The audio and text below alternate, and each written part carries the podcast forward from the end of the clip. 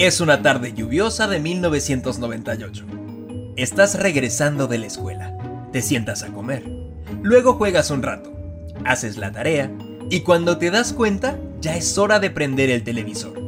Una serie ha llamado tu atención. Y no, esta vez no es la nueva temporada de Dragon Ball. Pero igual tienen poderes. Se trata de tres brujas. Prue, Piper y Phoebe. En la serie, son tres brujas que luchan contra demonios usando sus poderes. Controlan el tiempo, mueven objetos con la mente y ven el futuro. Tú no tienes ni idea, pero una de ellas descubrirá un poder en la vida real. 20 años en el futuro, la misma actriz generaría una cadena de eventos con consecuencias internacionales y lo haría solo con 140 caracteres.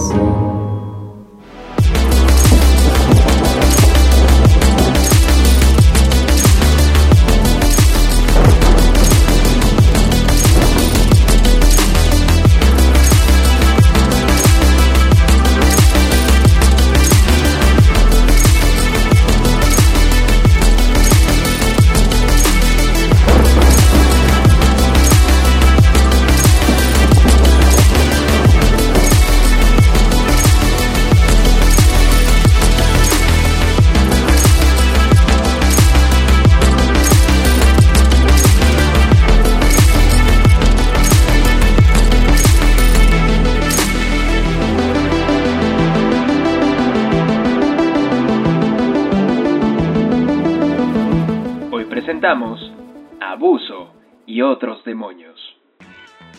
En el año 2006, cuando todos jugábamos en Metroflog, MySpace y Messenger, Tarana Burke, una sobreviviente afroamericana de abuso sexual, utilizaba una frase para brindar apoyo a quienes, como ella, habían sobrevivido al abuso. Me too. Yo también. Sería 11 años después cuando la actriz Alisa Milano, mejor conocida como Phoebe en la serie Hechiceras, publicaría un tuit que lo llevaría todo al siguiente nivel.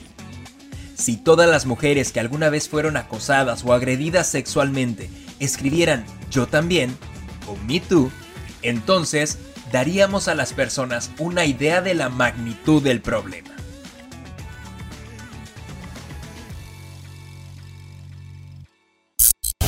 Bienvenidos a Tenemos que hablar, un espacio para hablar de nuestros miedos y nuestra salud mental. Antes de empezar es necesario hacer una aclaración importante. El conductor de este programa, es decir yo, no es ni psicólogo ni terapeuta certificado. Sin embargo, toda la información presentada está bien documentada en fuentes oficiales, artículos científicos o tomado de las palabras de especialistas y profesionales en el área. Todas las fuentes estarán como siempre en la descripción de cada capítulo. Hoy me acompañan Joan Hernández, periodista y realizadora audiovisual, mujer colombiana, vegana, amante de contar buenas historias y mi copresentadora favorita que ustedes ya conocen. Hola Joja. Gracias Tony por la invitación como siempre y hoy tenemos unas invitadas increíbles desde Colombia. Tenemos un colectivo que se llama Rex Sisters, que es una fundación que nació en el 2019, que es una fundación creada por mujeres trabajadoras en el medio audiovisual, que desde que nacieron han hecho todo este espacio para lograr la equidad en, el medio de comunicación, siempre poniendo como un énfasis en crear espacios libres de todo tipo de acoso y violencia. Estamos hoy con Paula y con Kia, que son las representantes de Rexisters, y tengo dos preguntas. ¿Qué es Rexisters y cómo ha sido la evolución desde el 2019 hasta el día de hoy? Hola, pues muchas gracias también por la invitación. Nosotras felices de estar aquí. Eh, bueno, Rexister, como ya dijiste, somos un colectivo de mujeres en el audiovisual, hoy en día una fundación que se unió para empezar a trabajar en construir espacios libres de acoso, abuso y discriminación, pero también para empezar a conseguir eh, equidad y paridad en estos espacios. Hemos evolucionado de múltiples maneras. Nosotras eh, arrancamos en el 2019 como un equipo muy pequeño de mujeres que empezó a crear como una red de apoyo en los espacios de trabajo en el audiovisual para unirse en pro de situaciones que podían parecer de acoso o abuso en los sets de trabajo con las mujeres técnicas. Eh, hubo una situación de un acoso sexual laboral que escaló a grandes niveles y eso nos dio como la sensación de que debíamos empezar a trabajar en pro de estar seguras de que a otras mujeres en el audiovisual no les estuviera pasando lo mismo. Y con el boom de eh, las denuncias del caso de Ciro Guerra, empezamos como a formarnos mucho más seriamente y a trabajar en diferentes entidades gubernamentales para tratar de que las políticas públicas también empezaran a cubrir el sector audiovisual en pro del respeto y las buenas prácticas dentro del sector. Importante, para la gente que, no sepa o que no eh, tenga el contexto de quién es Ciro Guerra, es un eh, director, cineasta, no, sé, no estoy seguro si es productor, pero es, es, un, eh, es una personalidad en el mundo de la producción audiovisual en Colombia. Pero les estoy hablando de que el señor ha sido nominado al Oscar, o sea, es palabras mayores. ha estado, o sea, eh, sí, sí, sí, ha, ha estado, ha estado en N cantidad de festivales de cine, eh, trabajaba para Netflix en 2017 y de repente un día, que es esta parte que nos cuentas, Pau, eh, mujeres, al menos ocho de ellas, salen a hacer una denuncia de acoso y abuso sexual contra este director. Y entonces es que sale el artículo en donde participan ustedes y se, se destapa, digamos, la olla de todo lo que estaba, digamos, bajo las piedras en la vida, para la vida normal, para la vida común. Y repito, hemos visto algunos casos, y es justo el ejemplo ahora, de cosas que pasan en la pantalla grande. Pero es tan importante verlas, reconocerlas y darles nombre en la pantalla grande porque entonces cuando volteas a ver tu realidad inmediata, te das cuenta de que eso pasa mucho más de lo que crees y que tienes al vecino, pero al compañero de trabajo, pero al tío, pero a cualquier persona cerca de ti, incluso amigos que tienen actitudes de acoso y de abuso sexual, de broma, comillas, comillas, comillas, que tenemos tan normalizadas que no nos damos cuenta cuando estamos sufriendo abuso. Y no nada más es para mujeres, es para hombres, es para niños, para niñas. Claro que las que pusieron el dedo en la llaga y las que resultan y han resultado a lo largo del tiempo más afectadas son las mujeres y las niñas. A mí me parece que eso, esa reflexión es muy importante. Ay, perdón, que, que te, te rompa.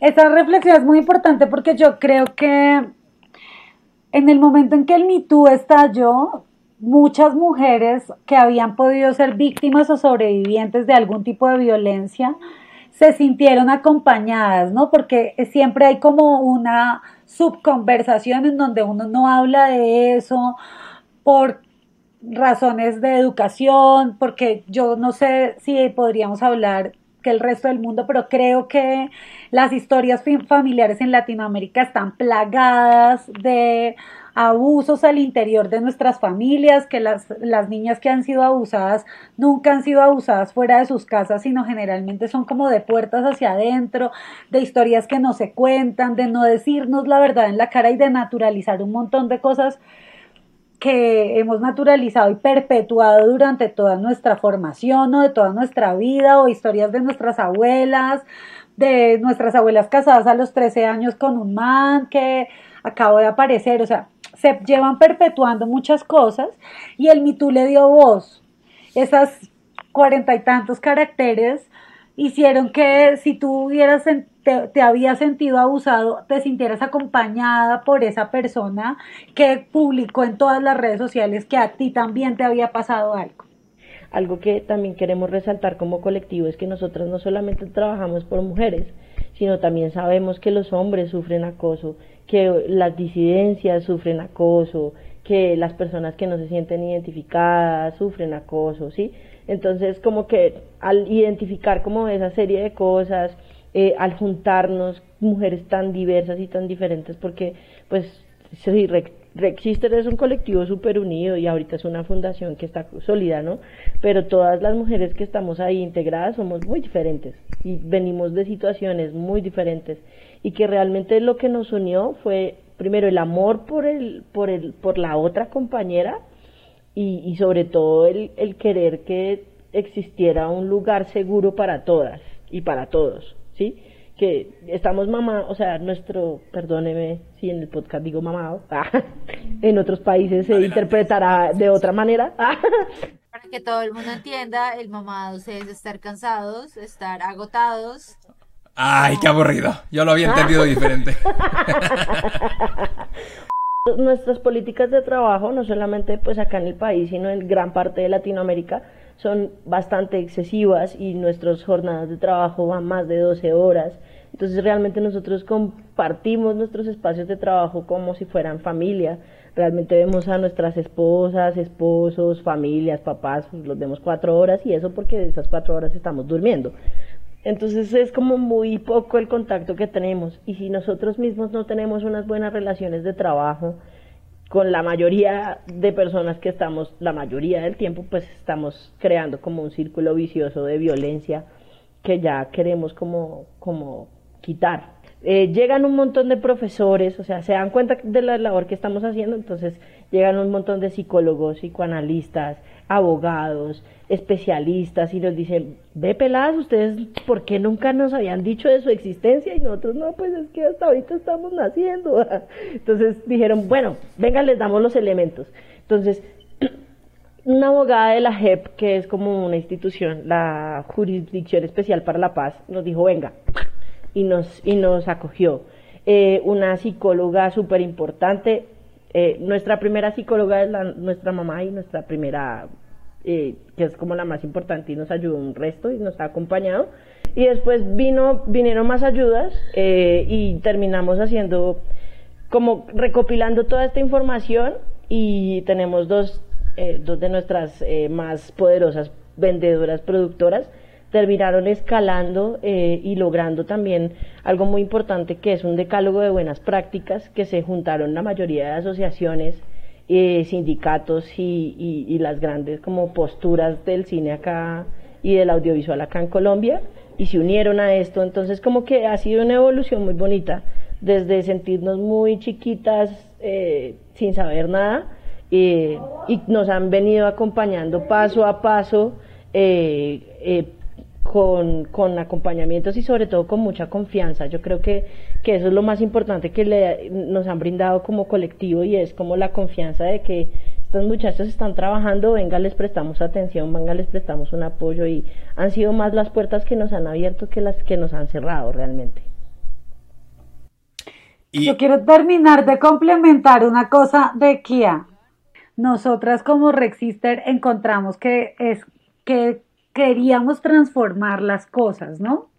Y que no queríamos como repetir la Santa Inquisición o todos estos espacios en donde las cosas se transformaban como en una quema de brujas o cazando al malo, sino que queríamos transformar las cosas. Y esto lo, lo planteamos en estos tres pilares fundamentales que es la prevención, la detección y la atención. Nosotras creemos que la educación es el camino que la manera de transformar las cosas es enseñándonos entre todos eh, cuáles son los límites, en dónde estamos construyendo, cuáles, por qué es que realmente te estás empezando a sentir agredido. Cuando ya eso se dañó, pues entonces hay una detección del caso, cómo puede ser y cómo nosotros la podemos atender, como hablaríamos más adelante eh, sobre nuestro sistema de apoyo. Pero Rexister se tomó el tiempo para estructurarse y darse cuenta cómo podíamos empezar realmente a transformar nuestros espacios laborales y a entender cuáles eran las problemáticas que teníamos en el sector, porque también empezamos a crear como conversaciones con los hombres del sector para entender desde el lado de allá qué era lo que no estábamos viendo desde este lado. Entonces, ha sido como una construcción de entender esas bases y cómo trabajar en diferentes nichos colonizando esa educación en diferentes sectores del audiovisual.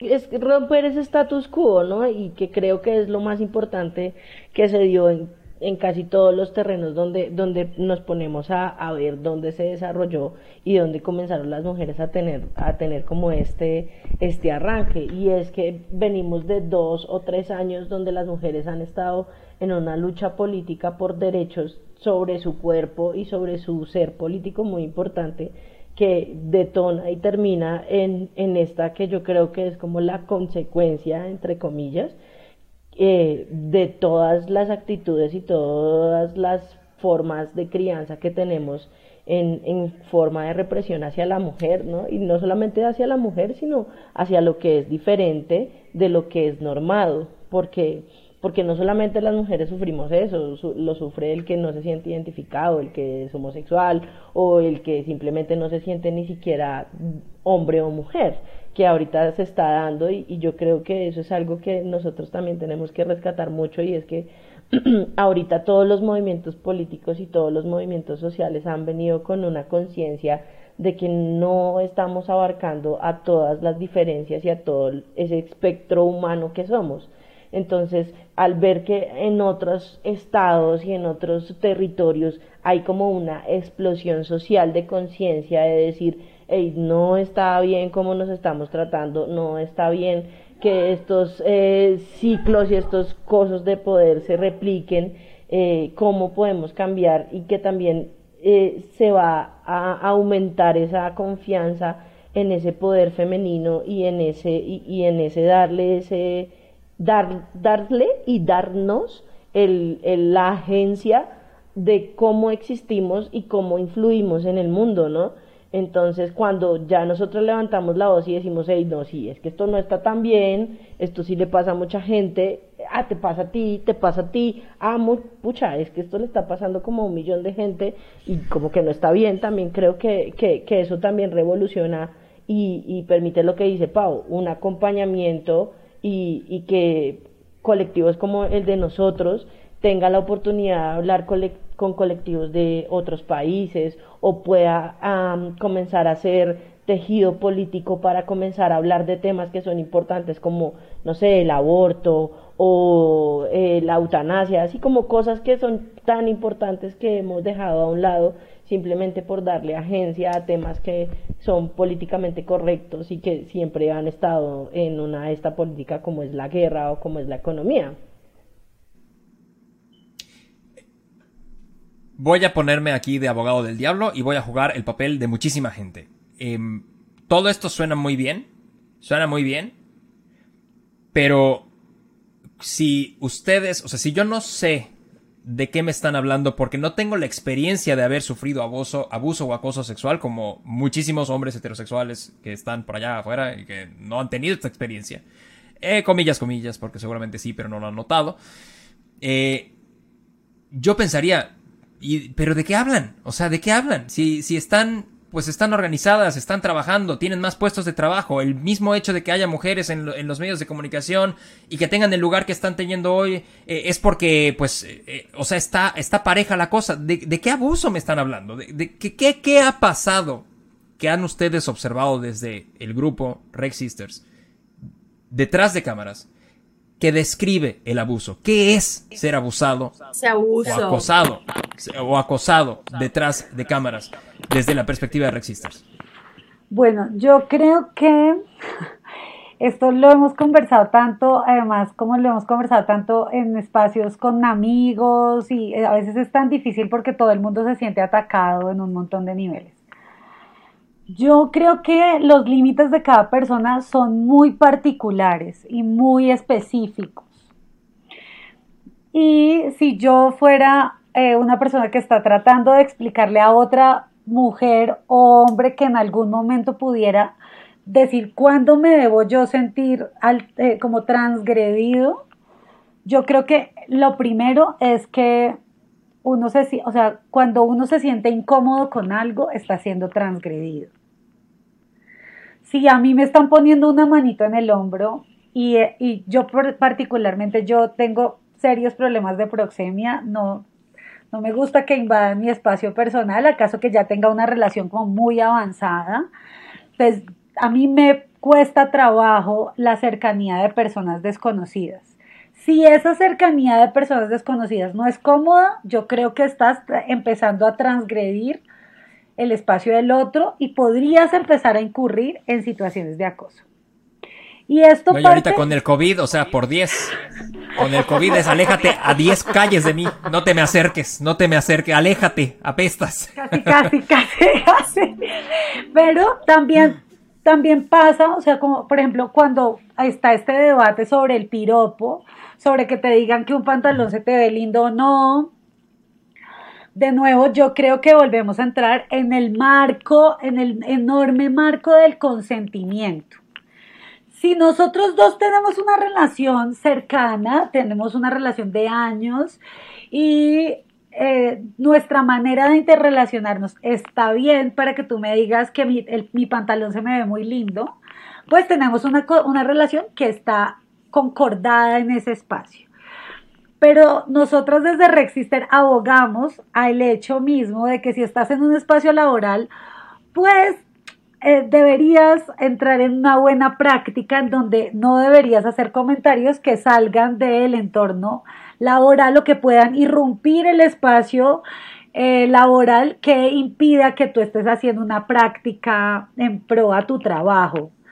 Entonces, si yo soy una persona que en cambio estoy acostumbrado a tener como cercanía con el otro, mi consejo es, si no hay consentimiento, por favor no lo hagas, porque podrías empezar a transgredir el espacio del otro. Sí, algo, Todo tiene que ver con el consentimiento. algo, algo que también hemos hablado mucho y es que a uno de chiquito, uno en el colegio, en las clases básicas, matemáticas, español, geografía, debería también tener una clase de sexualidad y de, y de comportamiento y de relacionamiento, ¿sí? Que a un niño le puedan decir, mira, este es tu cuerpo, eh, no tienes que amarlo porque tener es un deber, entonces no, es tu cuerpo, es tuyo, ámalo, entiéndelo, ¿sí? Y a partir de, de esas clases donde tú entiendes tu cuerpo, también entender que tu cuerpo tiene unos límites, que hay unos respetos, ¿sí? Que hay unas formas que no son adecuadas, que un adulto o que otra persona incida en ti, y también comenzar a partir de ahí hacer como toda esta clase de, inteligencia emocional, ¿no? Eh, ahorita yo veía que hay unos colegios que tienen un rincón muy especial y se le llaman el rincón de las emociones. Entonces tienen un peluchito, que es un peluchito neutro, y tienen un tablero como con todas las emociones. Entonces, si el, si el baby, mejor dicho, se encabronó porque le cogieron un juguete, entonces coge ese peluchito y se va a su rincón de las emociones y lo coloca en donde dice que está enojado o que está triste o que está frustrado. Y le permiten a este peladito como hacer este, digerir la emoción y como comenzar a ser consciente de que Parce tiene emociones. Exactamente. Claro. Cuando tú comienzas a identificar las cosas, comienzas a ser una mejor persona porque ya dices, ah, bueno, sí, es que me puse bravo porque es que este mancito me cogió en mi peluche voy a decirle, hey, no cojas mi peluche. Claro, como sentir, finalmente, como identificar esos sentimientos que tenemos que, que, que al, al final hay muchas veces que lo anulan a uno, ¿no? Tipo, como que eh, no oh. estás triste, sino como que, ay, no, deja de sentir, deja de llorar, o sea, no es tristeza, no, y a veces, a, veces, y a veces tenemos tan cruzado el tema de identificar las emociones. Yo a veces llego y nada más tengo ganas de hacerla de pedo. Yo llego a ganas, yo así, yo llego a hacer un problema, donde sea que llegue. Y según yo, que es porque estoy eh, molesto. Pero a lo mejor no estoy molesto, a lo mejor estoy triste, o a lo mejor estoy frustrado. Pero yo llego y te la voy a hacer de pedo porque según yo estoy muy molesto. Y no es cierto, nada más que no tenía yo un muñeco en mi kinder. No había un peluche para enseñarme esta cosa es, lo que me hizo falta. Sí, es muy difícil. Nosotros no, yo, identificamos yo, tengo una pregunta, una pregunta, una pregunta como que me viene a la cabeza así a full, es como, ok, Rexisters cómo trata de eh, acobijar de alguna forma toda la gente que llega a ustedes, cuál es ese modus operandi para que toda la parte de acompañamiento que tiene que ver eh, con la salud mental, ¿cómo ustedes lo, lo acobijan de alguna forma?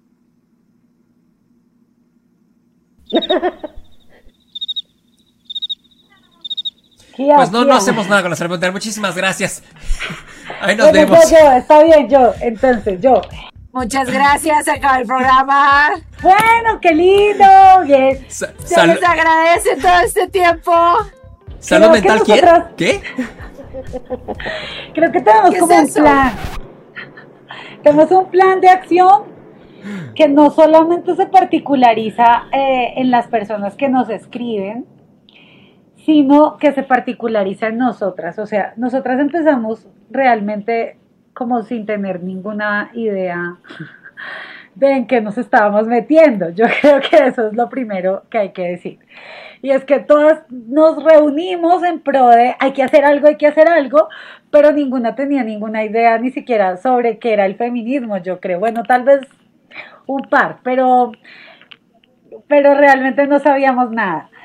Entonces, eh, cuando llegaron los casos de Ciro, eh, hubo una cosa muy linda, aparte de que la temática se puso sobre la mesa y es que muchas personas se acercaron a querernos enseñar cosas.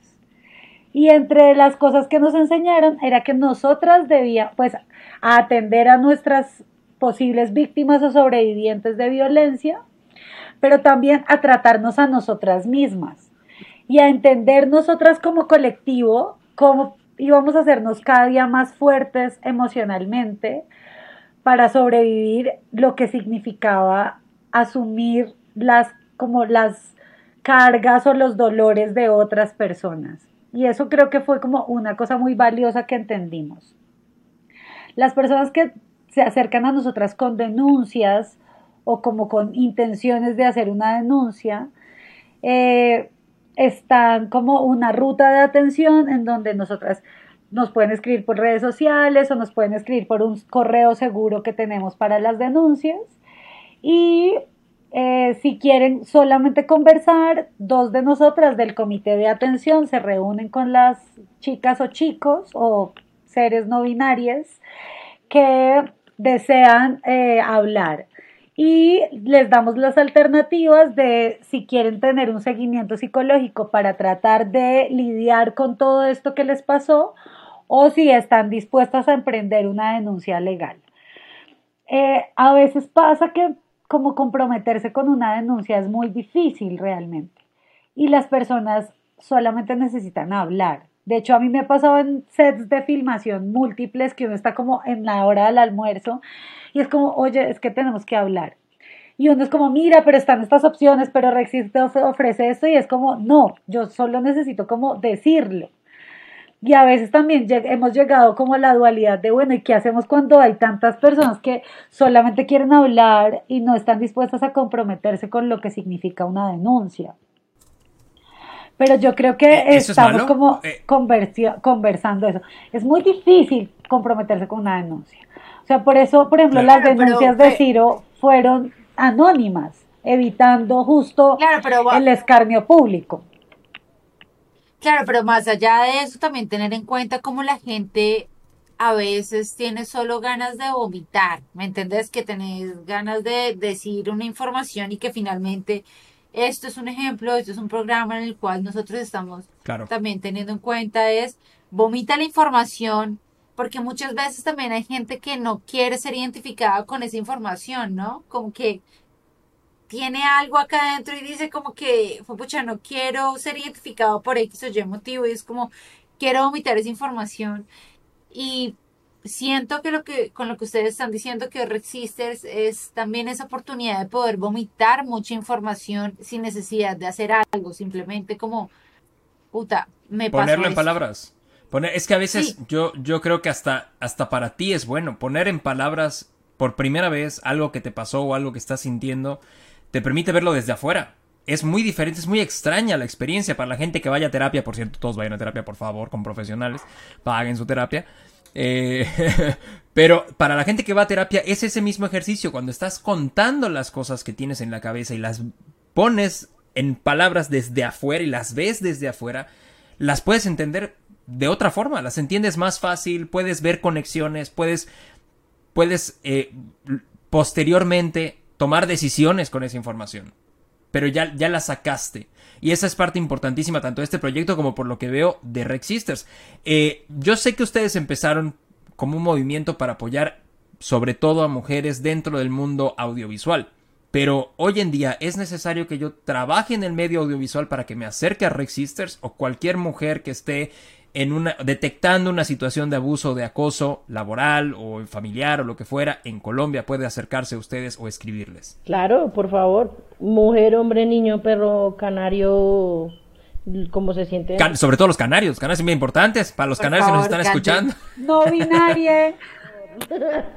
No, es muy difícil y, y, realmente nos hemos dado cuenta que a nosotros como latinoamericanos no nos enseñaron que necesitábamos ese espacio para que, que, ir a un psicólogo estaba bien, que tomar terapia estaba bien, ¿sí? Eh, siempre en Latinoamérica le tenemos mucho estigma a las, a las enfermedades mentales, porque creemos que, mejor dicho, el pariente loco y toca eh, eh, apartarlo y que no está bien, y, y, realmente no debemos hacer eso. Hay, hay muchos de nosotros que podemos estar sufriendo depresión o ansiedad y no sabemos que lo tenemos y realmente solamente cuando vamos a, donde un especialista o donde alguien que, que tiene las herramientas, porque realmente es lo que es un psicólogo, un psicoanalista o un psiquiatra, tiene las herramientas para ayudarte a, a llegar o, a, o a, aclarar tu mente y a conseguir tus objetivos y a sentirte mejor contigo mismo, ¿no? Porque uno tiene un montón de diálogos internos en la cabeza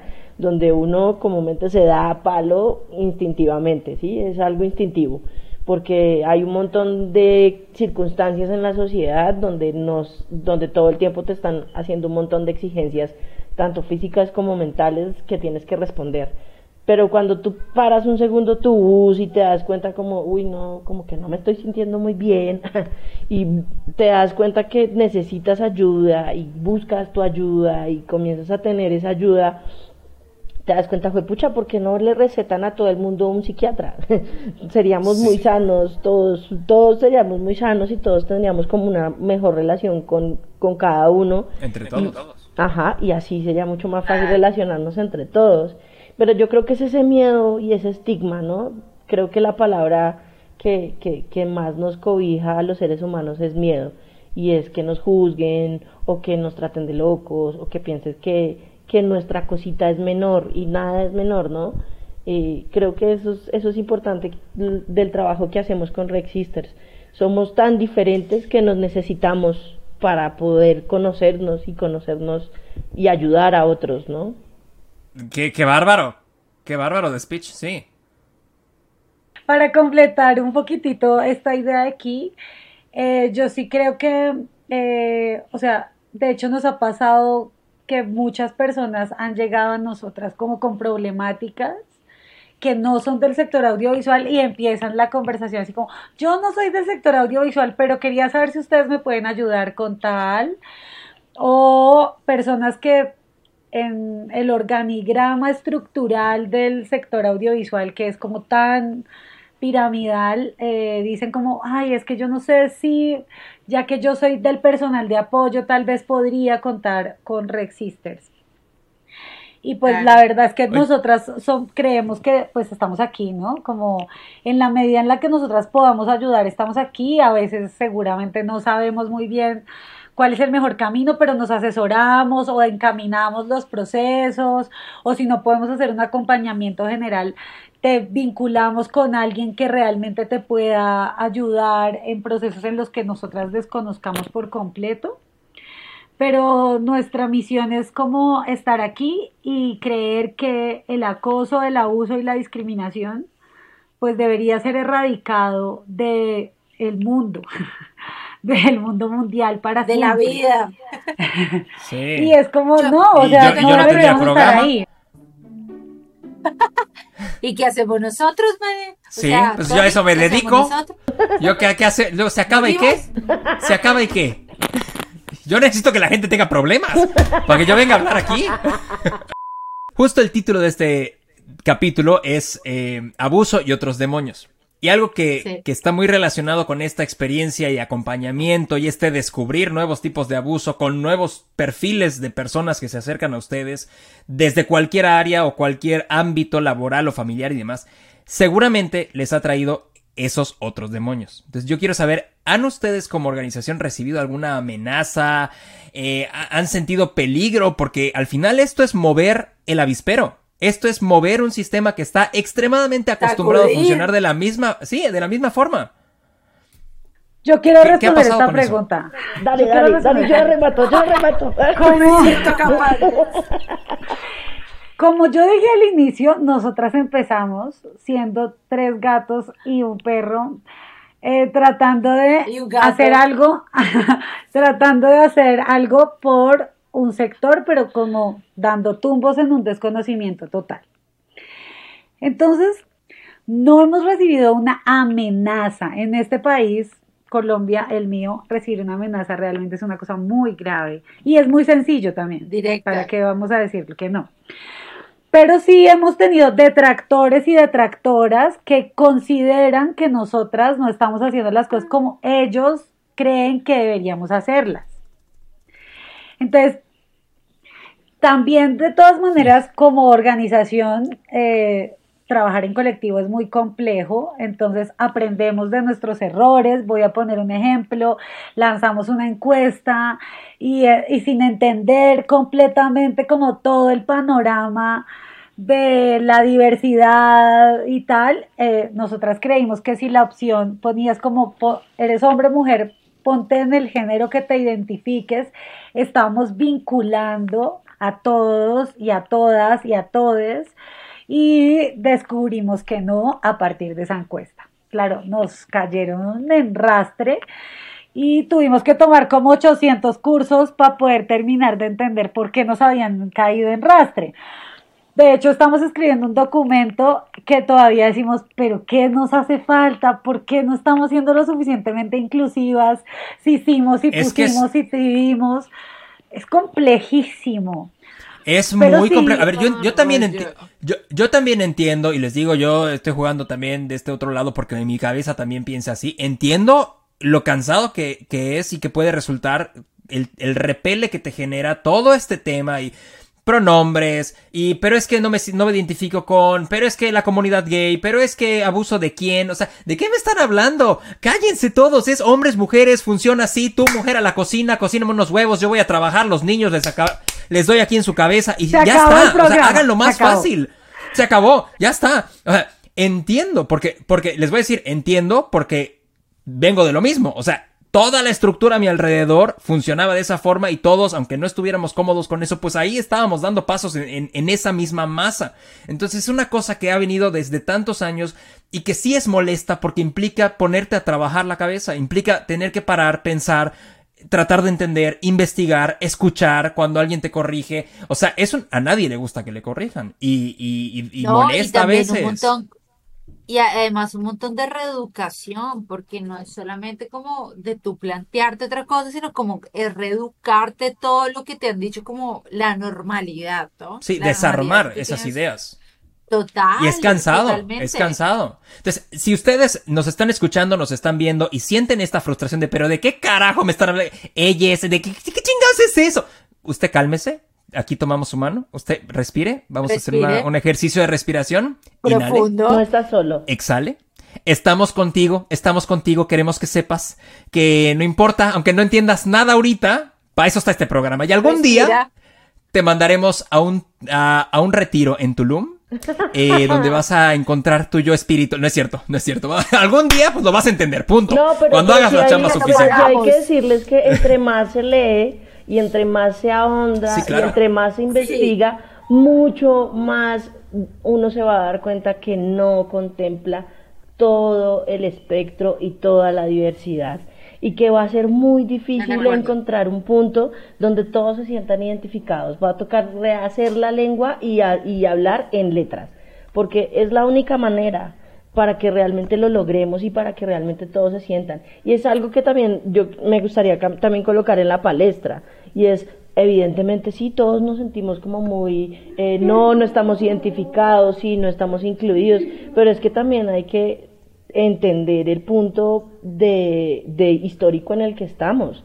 O sea, hace cinco años, ¿ustedes creen que podríamos estar haciendo este podcast? Evidentemente no. No. No.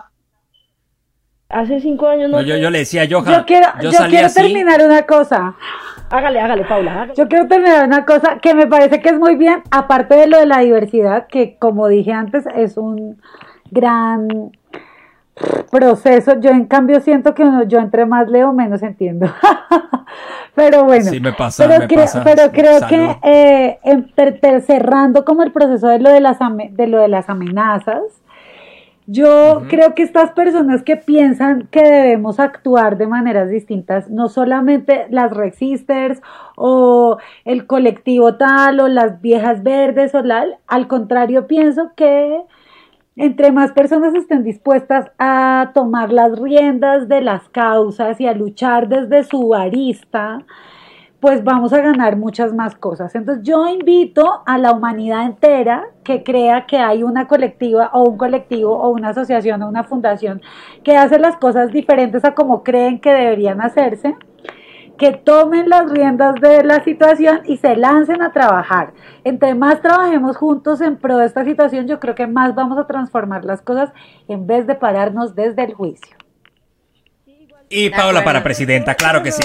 claro que sí. Paula que a pesar de que aparezcan todas estas series de disidencias, también es importante que, que no se que no se construyan a partir del odio, ¿no? Como, ah, no, es que tú no tienes la razón, yo sí la tengo, ¿no?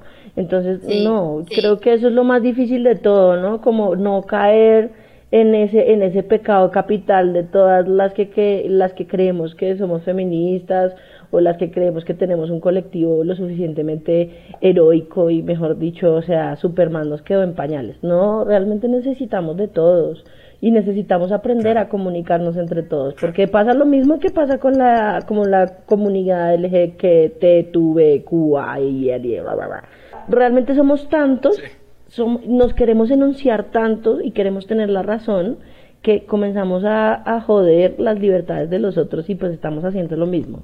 Entonces no aguanta. Que, que existan, hágale, todas. Y si quieren juntarse, hágale, pero comuniquémonos y construyamos, porque ninguno tiene la razón. De acuerdo. Y Kia, justo ahorita lo que dices me recuerda algo que me dijo hace poco un amigo con el que estaba platicando, que en su trabajo alguien le dijo, oye, ¿cómo ves esto de que la sirenita va a ser negra? ¿O cómo ves esto de que la cenicienta va a ser latina? Y mi amigo es gay públicamente gay y le estaban diciendo estos discursos, ¿no? Y la persona esta le decía, eh, es que estoy molesto porque siento que lo están metiendo al calce, o sea que por mis huevos están poniendo a estos personajes, latino o negra o gay o quien fuera, y, así no es. Y lo que le respondió mi amigo, la verdad, me paré y se lo aplaudí. Le dijo, tú volteas a ver en la oficina y vas a encontrarte un negro, un latino y un gay. Y tú que eres, ve lo que quieras tú hacer. Pero nadie aquí es el estereotipo de lo que estás acostumbrado a ver en la televisión y en las películas. La realidad es tan diversa y no la habíamos visto en esos espacios. Lo único que están haciendo es ampliar el espectro de lo que te muestran. No es que estén inventando nada ni están forzando nada, porque la realidad, la realidad es así de diversa. La realidad es extremadamente diversa. Nadie es parecido a la otra persona. Podemos tener cosas en común y tal.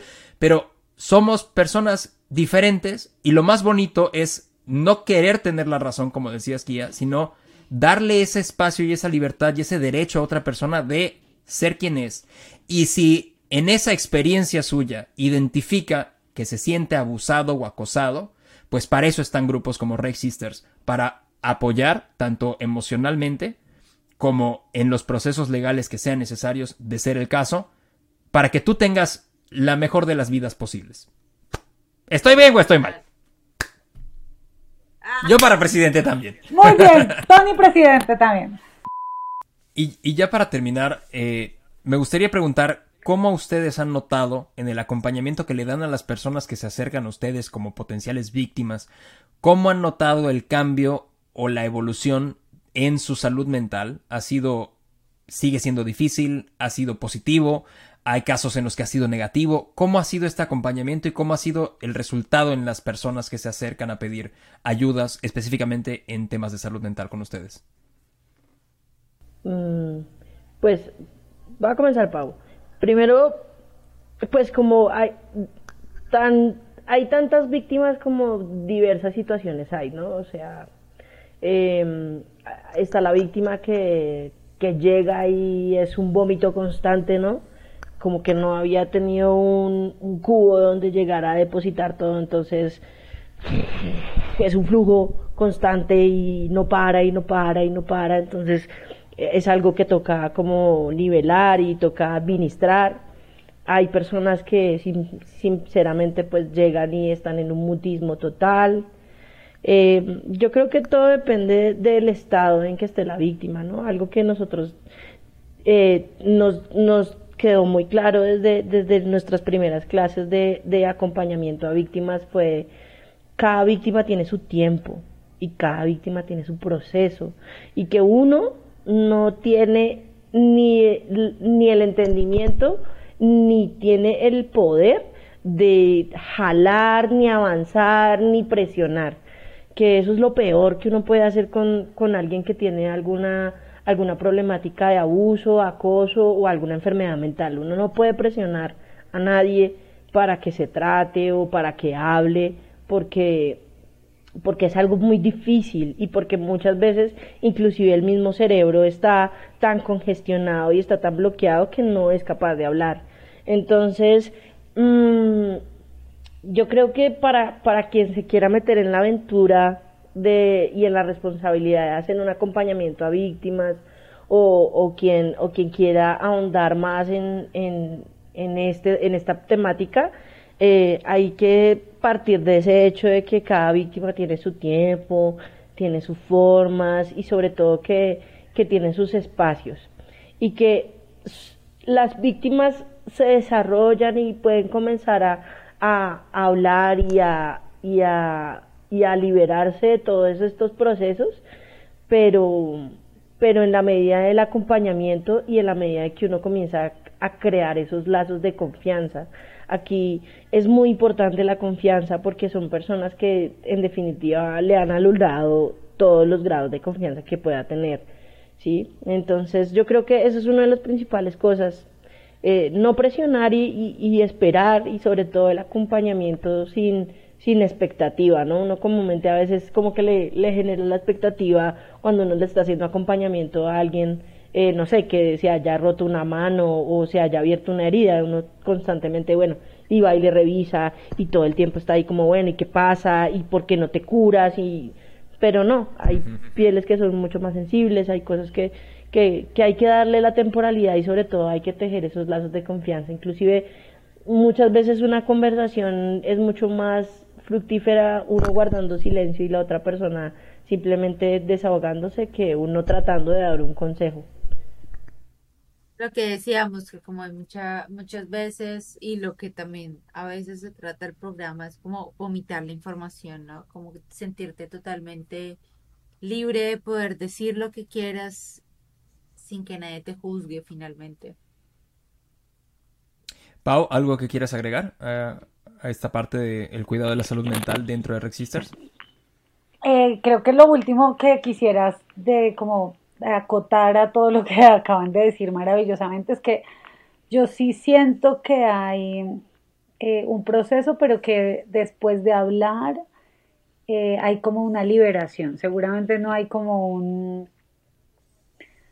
una curación inmediata, pero yo pues he tenido la oportunidad hasta de tener un par de citas con algunas de las personas que nos escriben y de cómo nos encontramos, a cómo se termina esa conversación, o sea, el solo hecho de poder como identificar que hay algo que te está pasando y tener un lugar a donde ir, a mí me hace sentir que todo en Reexister vale la pena, o sea, que nosotras estemos ahí para que las mujeres y los hombres eh, tengan un lugar a donde llegar, es como la verdadera razón de nuestra existencia, como de verdad, de verdad, no están solas, no están solos, no están soles, sino como que aquí estamos trabajando en pro de algo. No sabemos si nuestra meta de conquistar el mundo será posible, pero aquí estamos.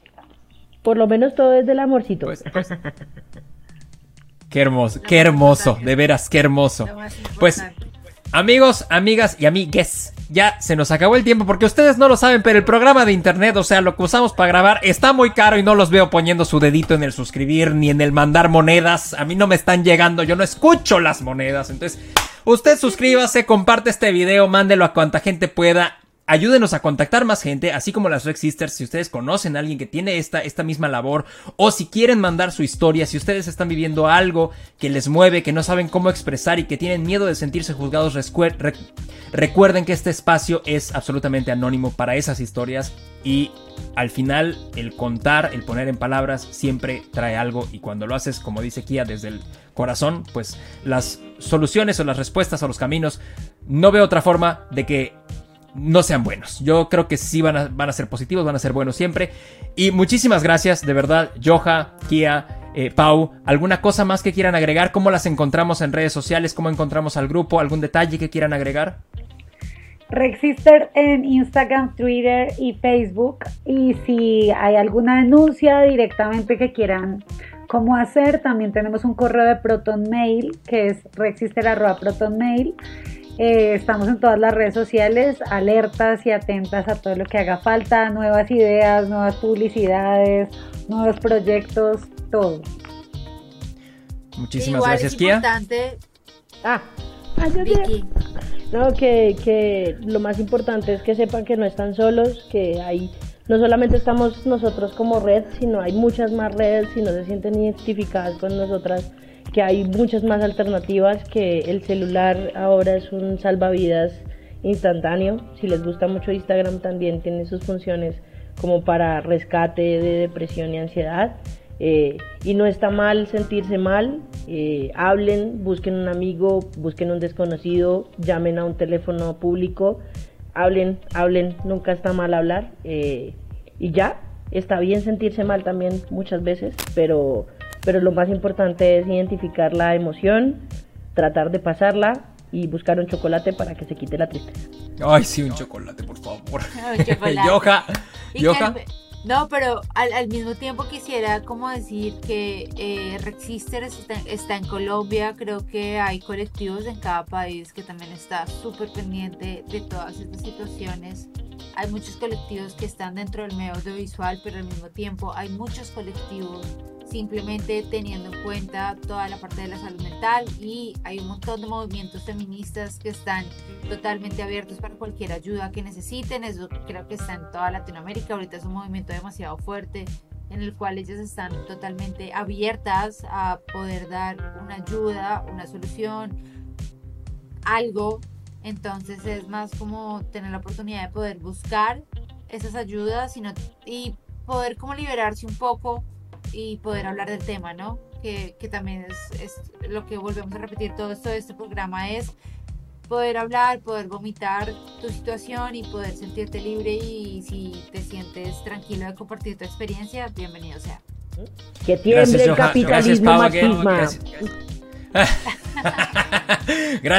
Kia. Gracias a los eh, capitalistas heterosexuales que hicieron el programa en el que estamos uh, transmitiendo. no es cierto. Seguramente. Seguramente lo hizo alguna una persona mucho más creativa que eso, pero bueno, quién sabe. Oigan, si les gusta.